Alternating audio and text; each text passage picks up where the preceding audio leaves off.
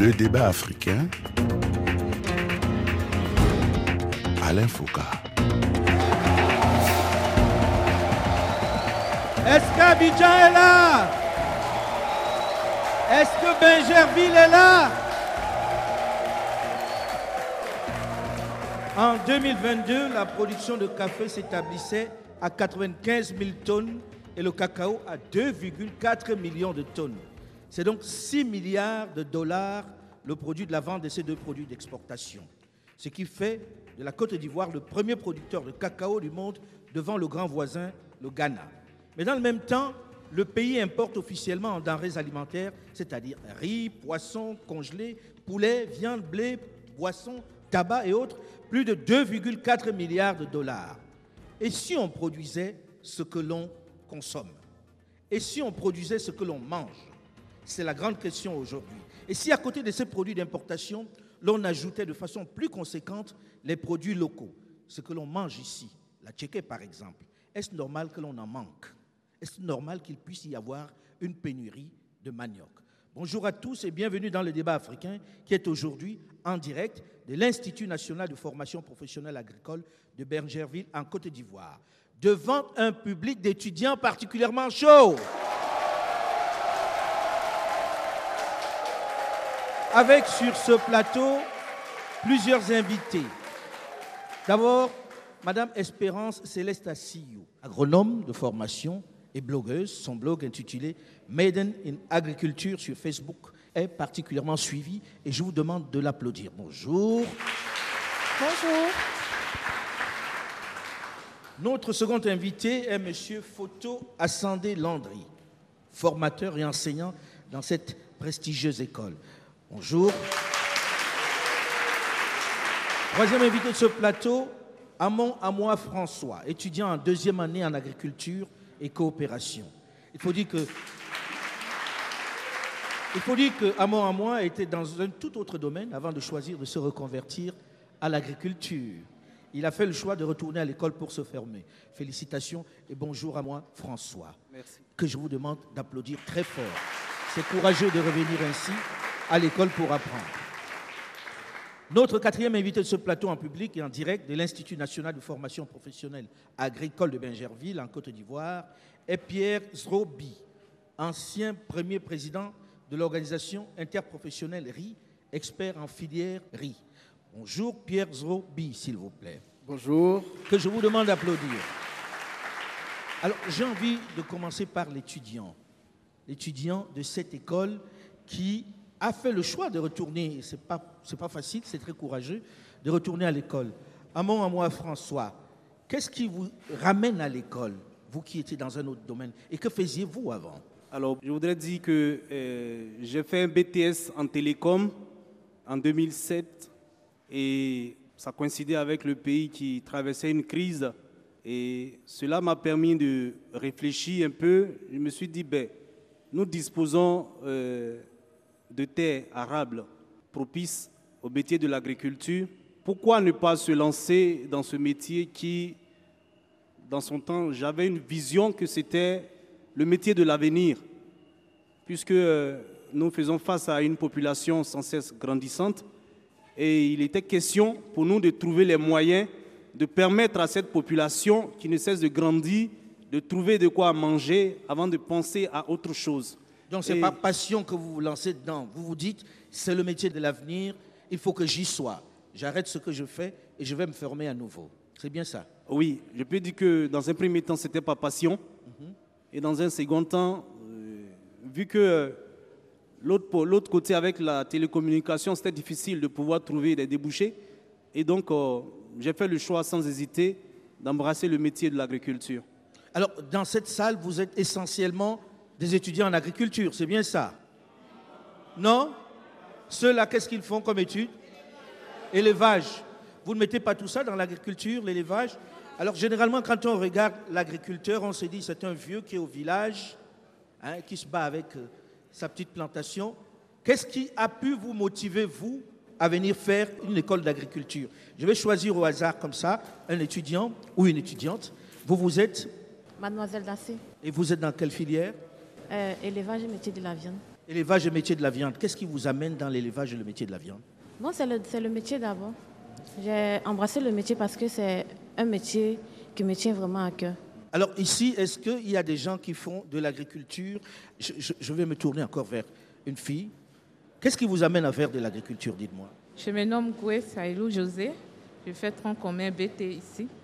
Bon, ce qui m'a motivé, c'est que, au fait, je voyais mes grands-parents cultiver euh, la terre sans connaître les techniques. Et lorsque j'ai appris qu'il y a une formation ici, automatiquement, je me suis engagée pour pouvoir aider plus tard ma famille. Alors vous vous voyez dans une exploitation ou bien vous pensez continuer l'agriculture de vos parents? Bon, d'abord, je vais continuer et puis avancer encore. Et avancer encore. Alors, c'est encourageant de voir qu'il y a des jeunes qui se lancent dans ce domaine-là. Et là, on va arriver à quelque chose que l'on reproche un peu, euh, je ne sais pas si c'est à tort ou à raison, à la Côte d'Ivoire. Est-ce qu'on accorde trop de place au café et au cacao dans ce pays? Là, j'ai envie de me tourner vers M. Brie. Euh, merci Alain. Euh, je voudrais d'abord dire merci pour cette opportunité qui est donnée pour apporter notre petite expérience en matière agriculture, euh, de la production du riz en Côte d'Ivoire. Il faut dire que nous sommes un pays essentiellement agricole. Euh, Ce n'est pas moi qui l'ai dit, mais les voix plus autorisées que moi l'ont déjà dit à plusieurs occasions. Mais en l'espèce ici, euh, nous sommes un pays essentiellement importateur de, des denrées alimentaires, notamment le riz, à hauteur de 400 milliards- de francs CFA, euh, selon les données du ministère de l'économie et des finances. Donc il est clair que nous avons une grosse superficie euh, de terres arables qui n'est pas suffisamment exploitée, euh, car il faut rappeler que dans les années 70, notre pays, la Côte d'Ivoire, était autosuffisant alimentaire en riz sous l'impulsion du président Félix Houphouët-Boigny. Et par la suite, on a eu des, programmes d'ajustement structurel qui ont amené donc à euh, faire, euh, à privatiser un certain nombre de structures d'État qui ont permis à la Côte d'Ivoire d'atteindre ce niveau-là.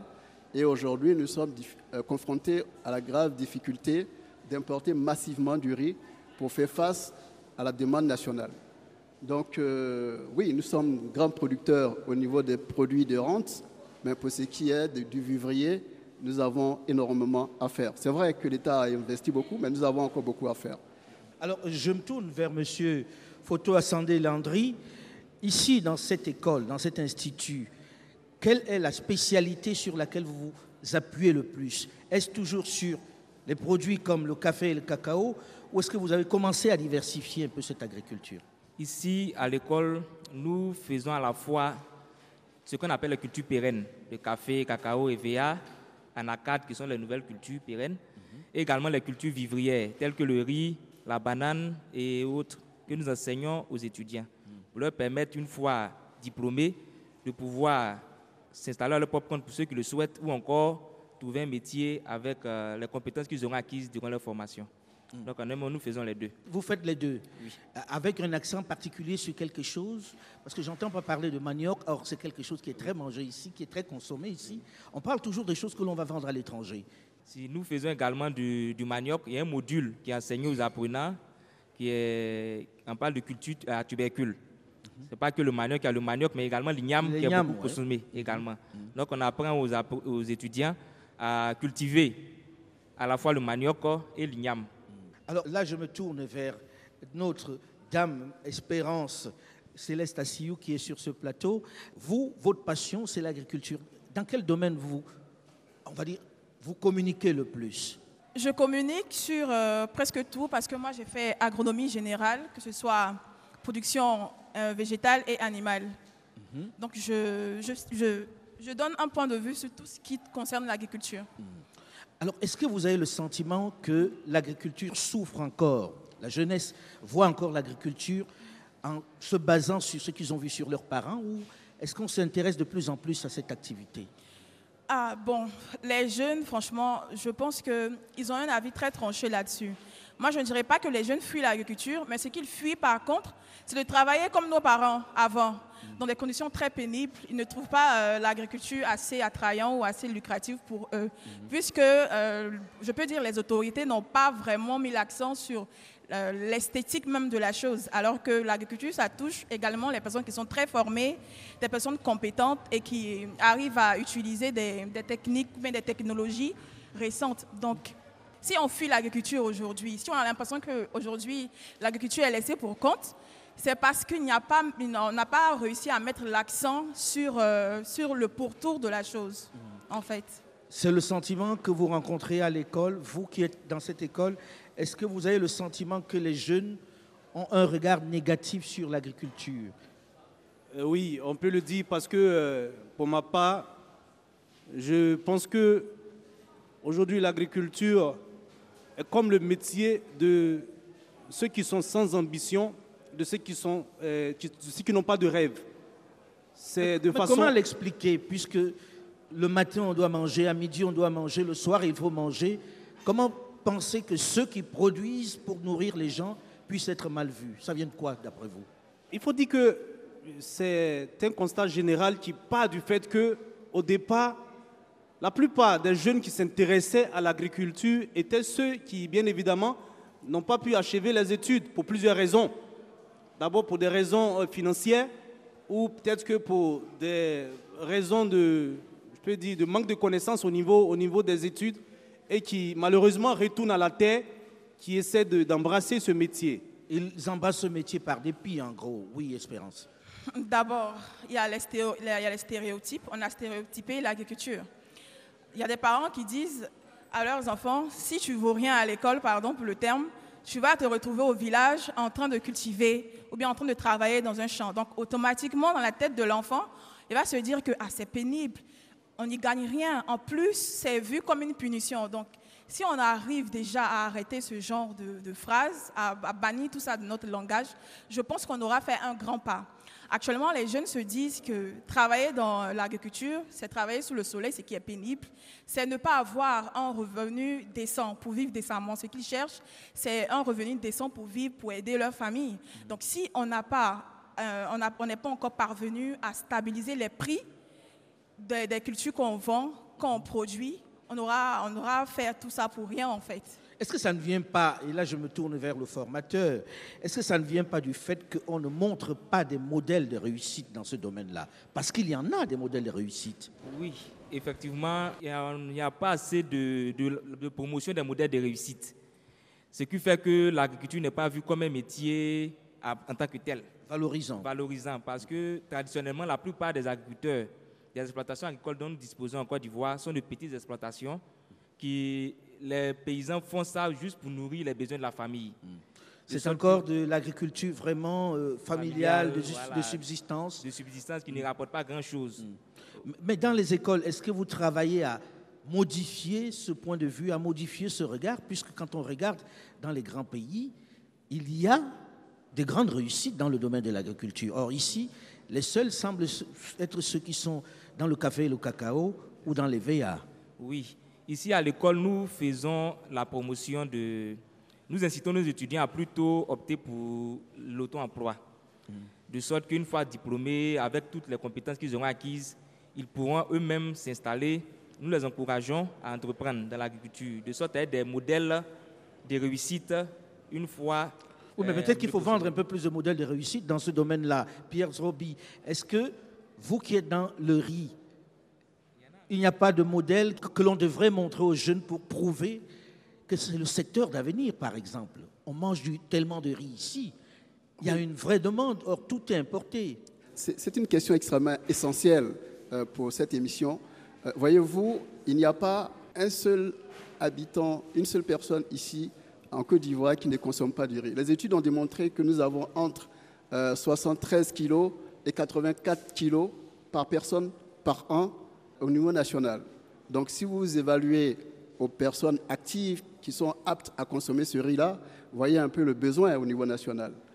Mais la grosse difficulté qu'on a eue, c'est qu'on a eu des grandes écoles d'ingénieurs euh, agricoles, à commencer par l'ENSA à l'époque, aujourd'hui qui est devenu l'ESA. On a maintenant une grande. Le lycée agricole de Benjaville, voyez-vous, moi j'ai fait mes collèges et lycées ici à Benjaville, c'était le lycée garçon, le lycée agricole de Benjaville.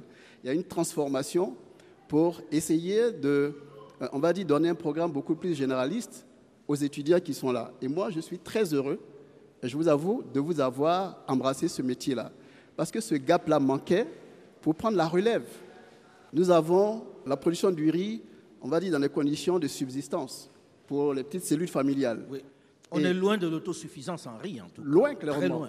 À part Et- le Sénégal qui semble remonter la pente, dans la plupart de nos pays, on est très très loin de l'autosuffisance en, en riz. Exact. Et aujourd'hui, on a non seulement une euh, population qui s'accroît, on était 6 millions il y a des années, dans les années 60-80, mais aujourd'hui, on est à près de 30 millions de, de personnes. Il faut les nourrir.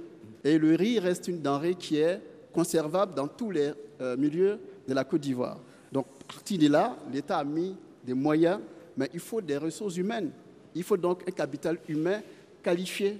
On a des cadres, des hauts cadres, qui sont dans le secteur euh, des produits de rente, café, cacao, qui a même été impulsé par les gouvernants successifs. Tout à fait. On a des cadres qui, qui investissent dans ces On est- filières. on est chez le premier Mais producteur pour ce qui est du hein. riz, malheureusement, c'est encore laissé entre les mains des femmes dans le milieu rural.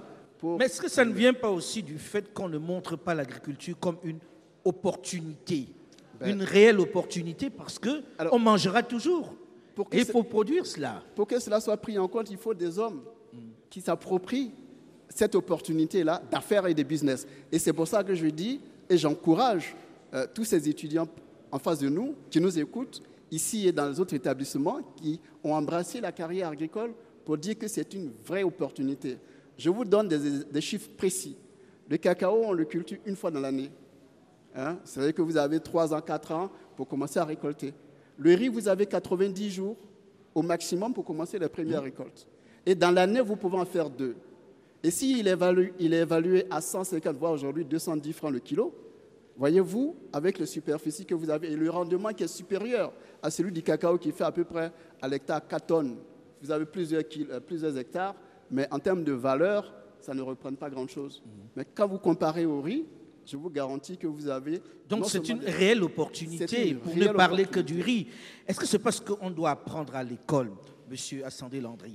Est-ce qu'à l'école, on ne doit pas faire la promotion même en disant c'est une vraie opportunité d'affaires? Ce n'est pas juste que vous avez loupé votre vie et vous venez faire de l'agriculture. C'est de là que vous allez pouvoir être propulsé. Effectivement. Donc, c'est effectivement une opportunité d'affaires bien intéressante, l'agriculture, en particulier dans le vivrier. La banane plantain que nous consommons ici beaucoup sous diverses formes, Aloko et Aloko, Foutou. Claclo et autres Claclo, chips, mhm, mhm. nous produisons en moyenne euh, 2 millions de tonnes l'année et 40, 30 à 40% de cette production est, est perdue. Les, les pertes post-récolte sont élevées et ça fait que Parce qu'ils produit- n'arrivent pas suffisamment sur le marché en le raison marché des en infrastructures. Mm. Voilà, et il n'est pas disponible toute l'année. De sorte que la banane manque pendant certains, de mars jusqu'à, disons, septembre, octobre, décembre, la banane manque. Donc c'est une opportunité. C'est une opportunité. À exploiter. Pour celui qui fait la banane à cette période de contre-saison, c'est sûr qu'il pourra quand même s'en sortir, avoir un revenu suffisamment intéressant. Et il y a de la place pour ça. Et il y a de la place pour cela, pour faire la banane à tout moment dans l'année. Espérance, je vous voyais réagir à cela. Oui, euh, je voulais rebondir sur ce qu'il a dit. C'est pas qu'il n'y a pas de main d'œuvre, c'est que les jeunes, c'est pas tous les jeunes qui sont qui sont passionnés de l'agriculture. Donc, ce qu'on peut faire, c'est d'essayer de moderniser et de se tourner vers des personnes spécifiques qui pourront relever euh, le défi. Expliquez-nous ça, comment vous voyez ça? Bon, d'abord, on a un réel, on a un réel souci de technologie ici. On travaille péniblement. À cette ère-là, chez nous, ici en Côte d'Ivoire, on travaille encore à la DABA. Pour le planting, on n'a pas de sémoire automatisé. Là, vous mettez le doigt sur quelque chose qui est important et dont je voudrais que nous parlions dans la seconde partie du débat africain. On va parler des conditions de travail et on va parler aussi des opportunités d'affaires qu'offre l'agriculture. On se retrouve juste après une nouvelle édition du journal sur Radio France Internationale pour la seconde partie du débat africain. Restez à l'écoute et en compagnie de nos amis qui sont encore là.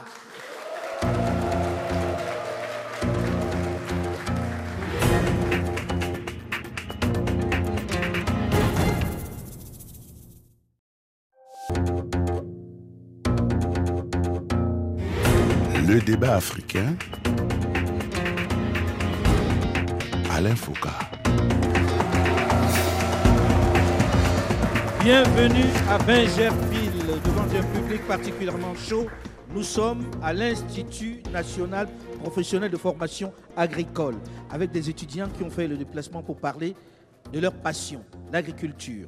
Et dans la première partie de ce magazine, nous avons terminé en évoquant la difficulté à retrouver de la ressource humaine. Mais avant d'aller plus loin, j'ai envie de présenter mes invités qui sont restés sur le plateau. D'abord, Espérance Céleste Assiyou, agronome et blogueuse. Elle est la patronne du blog Maiden in Agriculture sur Facebook. Second invité, Photo Ascendé Landry, qui est formateur, enseignant dans cette école. Notre troisième invité, Amon Amois François, qui est étudiant en deuxième année en agriculture et coopération. Il faut dire que M. Amon Amois était dans un tout autre domaine avant de choisir de se reconvertir à l'agriculture. Il a fait le choix de retourner à l'école pour se former. Notre quatrième invité de ce plateau, en public et en direct, de l'Institut national de formation professionnelle agricole de Bingerville, en Côte d'Ivoire, est Pierre Roby, ancien et premier président de l'organisation interprofessionnelle RI, expert en filière RI. Voilà pour notre plateau. Alors nous avons terminé la première partie de ce magazine en évoquant la question de la ressource humaine. Monsieur Brie disait l'un des plus gros problèmes, c'est la ressource humaine. Et Espérance, vous n'aviez pas l'air très très d'accord avec ça. On pas tout à fait d'accord. Mhm. On manque surtout de personnes passionnées qui veulent rester dans l'agriculture et qui veulent euh, perdurer dans la chose. On a, on a un manque de mentorat, c'est-à-dire tu as des jeunes qui veulent se lancer, mais par faute de mentorat, par faute de formation, ils vont se rétracter et euh, se tourner vers d'autres choses qui leur semblent peut-être profitables. Donc si on réussit à avoir euh, des programmes, peut-être de mentorat, de formation, pour nous montrer comment est-ce que il faut euh, automatiser notre travail, peut-être euh, inviter la technologie. On va, on va, on va gagner. En finir avec les dabas. Oui, il faut en finir avec les dabas parce que c'est tout ça qui fait fuir les jeunes. on a des jeunes qui, qui à l'heure numérique, qui ont les téléphones, qui sont branchés.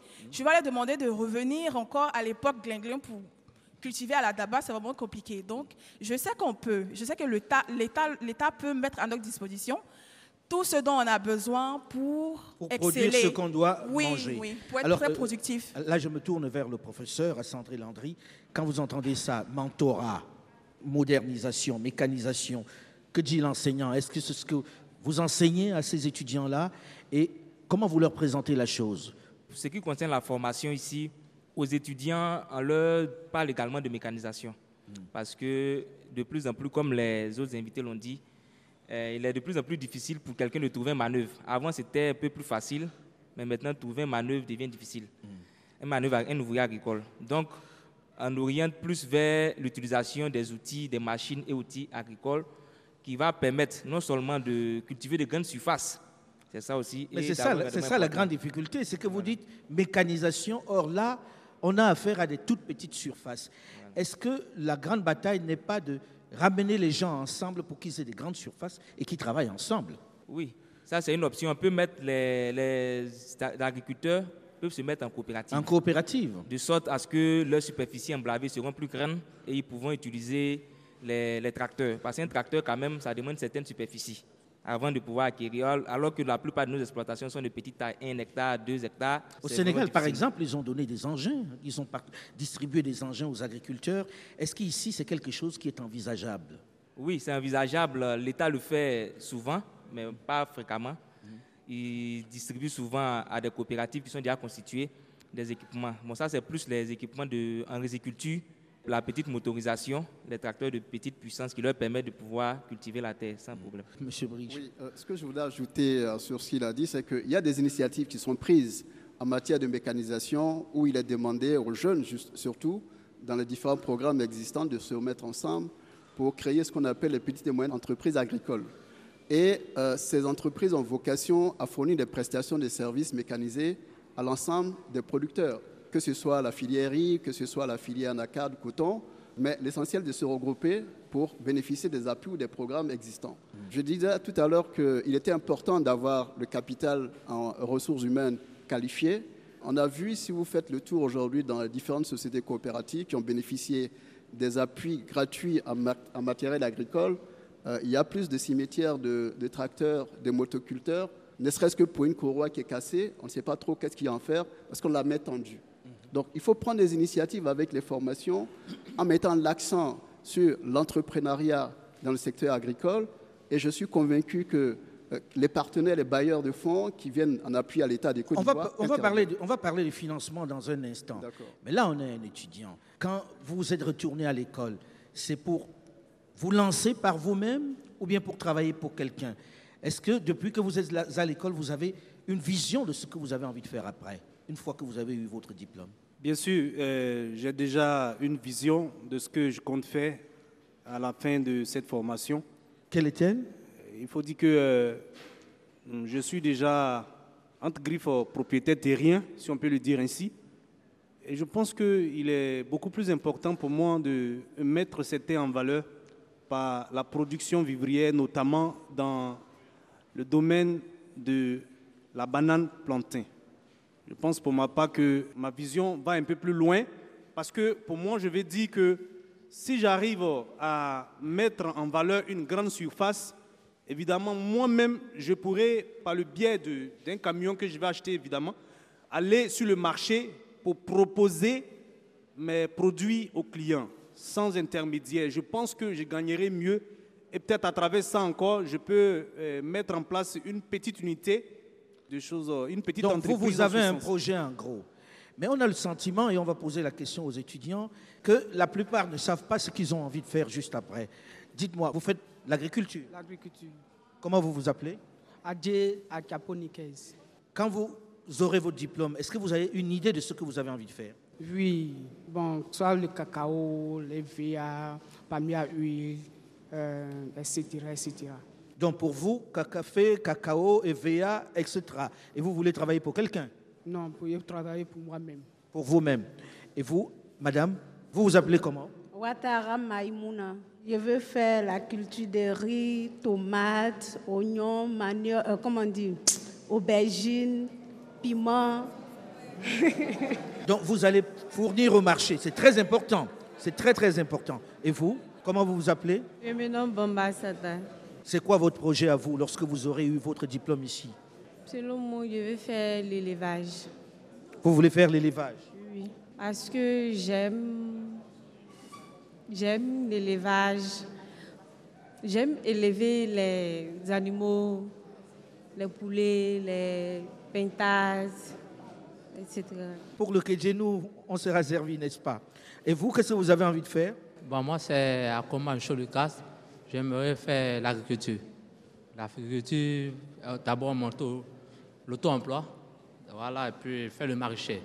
Voilà, tout que actuellement c'est le plus prisé sur le marché. C'est encourageant de voir qu'il y en a qui veulent faire de l'agriculture et qui veulent se mettre à leur compte. Et là, je sais que c'est votre créneau espérance. Comment convaincre d'autres jeunes de se lancer dans cette agriculture, de se lancer par eux-mêmes sur le marché? Bon, Monsieur Alain, il faut savoir qu'on ne peut pas maintenir des gens qui n'ont pas envie de rester dans l'agriculture. On ne peut pas les maintenir forcément. Cela va de soi. Donc, il va falloir qu'on ouvre les yeux. On regarde autour de nous. On a forcément besoin. Il y a un réel besoin de se nourrir qui est là. Donc, si vous vous sentez euh, capable de le faire et de surmonter toutes les intempéries qu'il y a autour, je pense qu'il n'y a pas à se réfracter. Il faut forcément se lancer. Le jeune lui a envie de comprendre. Le jeune lui a envie de comprendre. Est-ce que ça rapporte? Bien sûr, ça rapporte. Mais notre État, notre gouvernement n'a pas réussi à fixer les prix. Les prix tangent, ça vacille. Donc vous avez besoin qu'il y ait un régulateur. Oui. Mais l'un des plus gros problèmes mhm. dans l'agriculture ici chez nous, c'est le financement. Est-ce que dans le domaine du riz, vous trouvez le financement lorsque vous vous lancez dans l'aventure par vous-même euh, Question extrêmement difficile parce que euh, en matière de financement, il faut dire en dehors des grands programmes de, l'État où il y a des accords bilatéraux, euh, pour ce qui est d'un particulier ou d'un petit groupe d'étudiants ou de, de, producteurs qui veulent se lancer, pour trouver les financements, c'est assez difficile. Parce que nous sommes dans une culture annuelle où les risques évalués selon certains établissements financiers sont très élevés. Et euh, l'une des innovations qu'on essaie d'apporter pour régler ce type de problème, c'est d'introduire l'assurance indicielle, ce qu'on appelle l'assurance agricole, hein, dans la filière riz.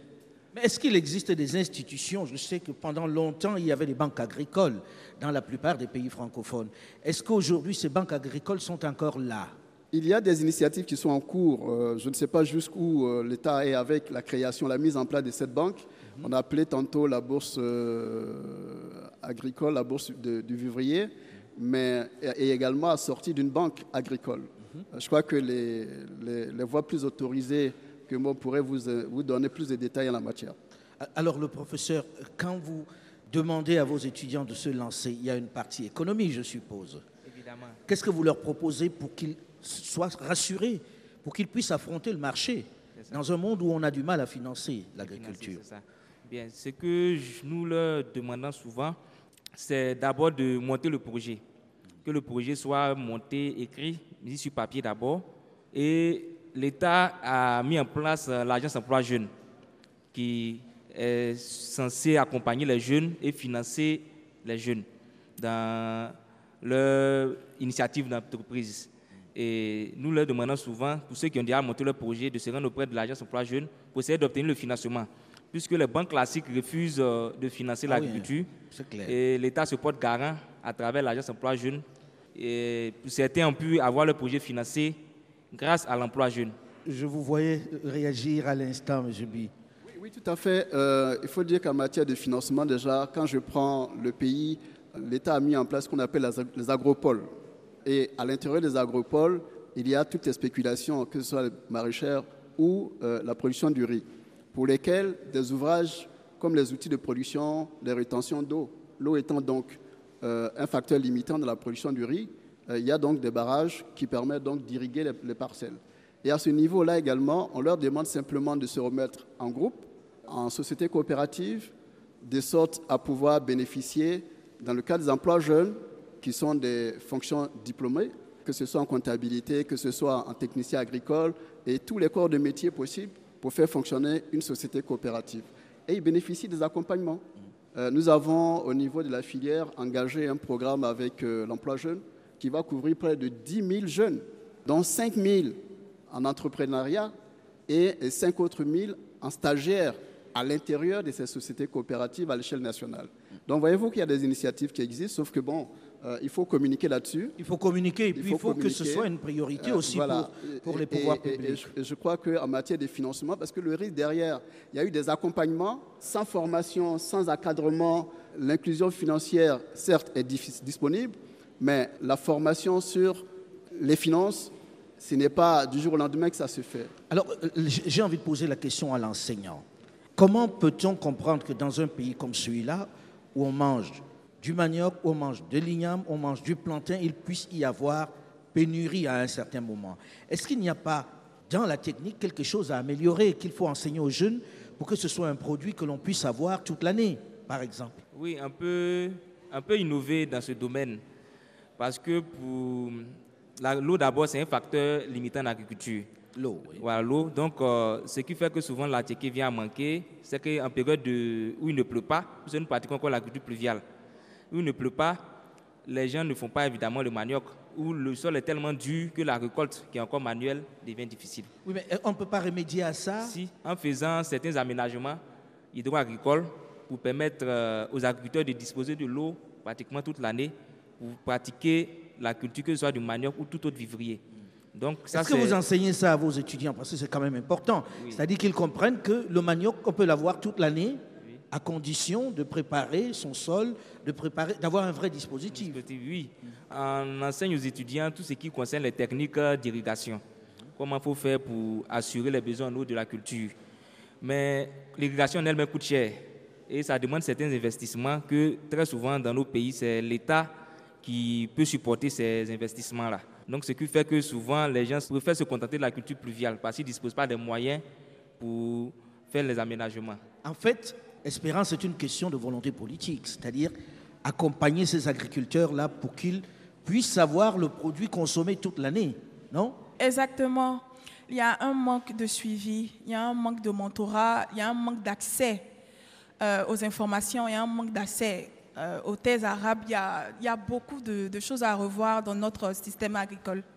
Notre système agricole est très, très, très bancal. Ça, il faut se le dire. Et là, vous, vous soulevez un point qui est important, qui est celui du foncier. Est-ce que ce n'est pas ça la première chose qu'il faut faire si on veut produire ce que l'on mange, professeur? Oui, il faut d'abord sécuriser les terres, immatriculer les terres. Et il y a un projet qui est en cours l'État, récemment, l'État a pris un décret pour proroger le délai pour passer du certificat foncier au titre foncier. Évidemment, ça va permettre, dans une certaine mesure, d'avoir l'accompagnement de certaines microfinances. Certaines microfinances demandent souvent le titre foncier, le titre foncier voilà, pour pouvoir vous accompagner. C'est le premier document qu'on vous demande. Voilà. Mais comment en sortir de cette histoire de foncier? Est-ce qu'on peut envisager une quelconque agriculture sans avoir résolu la question foncière, Monsieur Bi? Oui, question très pertinente parce qu'on parlait tout à l'heure d'accès au financement.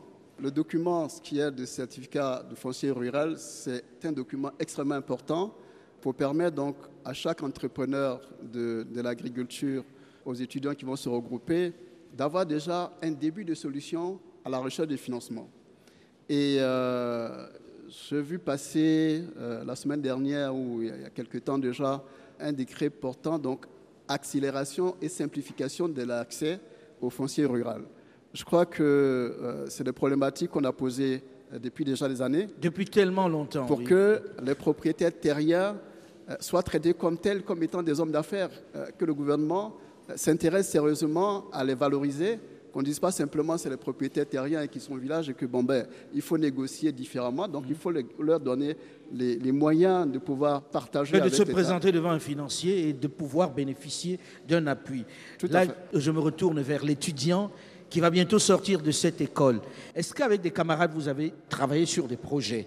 Euh, je pense que déjà l'initiative euh, est déjà en marche quant à l'organisation interne au niveau des étudiants pour essayer de pouvoir, à la fin de la formation, se mettre ensemble pour se lancer dans le vous domaine. Vous avez une dynamique que vous êtes en train d'initier où vous serez plusieurs parce que finalement, il faut être un certain nombre pour être fort devant le marché et affronter la réalité.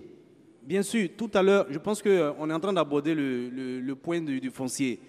Euh, hormis ce problème, je pense qu'il appartient à chaque étudiant de prendre conscience aujourd'hui du fait que l'État ne peut pas, par le budget, engager tout le monde au niveau de la fonction publique.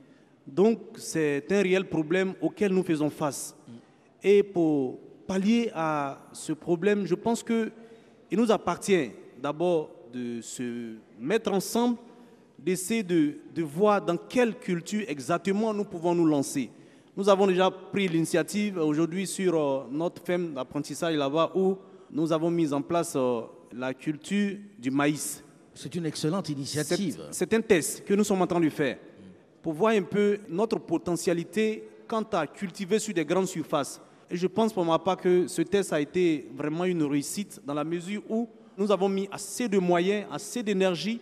Bon, quand je parle de moyens, je parle de moyens humains, parce que le mhm. capital, nous n'avons pas, nous n'avons pas assez, vu que nous sommes. Est-ce que vous avez déjà eu votre première production de maïs? Oh non, pas vraiment. Euh, nous, sommes pratiquement euh, à trois semaines de la mise en place euh, de la culture. On, on, reviendra vous voir parce que le temps tourne vite. On reviendra vous voir et on vous encourage vraiment dans ce domaine-là parce que l'agriculture est vraiment la clé.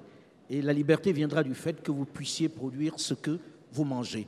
On termine malheureusement notre émission sur, euh, sur cette note-là, en espérant que vous serez nombreux à vous lancer dans cette activité qui est celle qui va probablement sauver l'Afrique. Le débat africain s'est terminé pour aujourd'hui. La réalisation était assurée par Olivier Raoul. Merci à Richard Rifono qui en assurait la technique. Delphine Michaud qui était également là.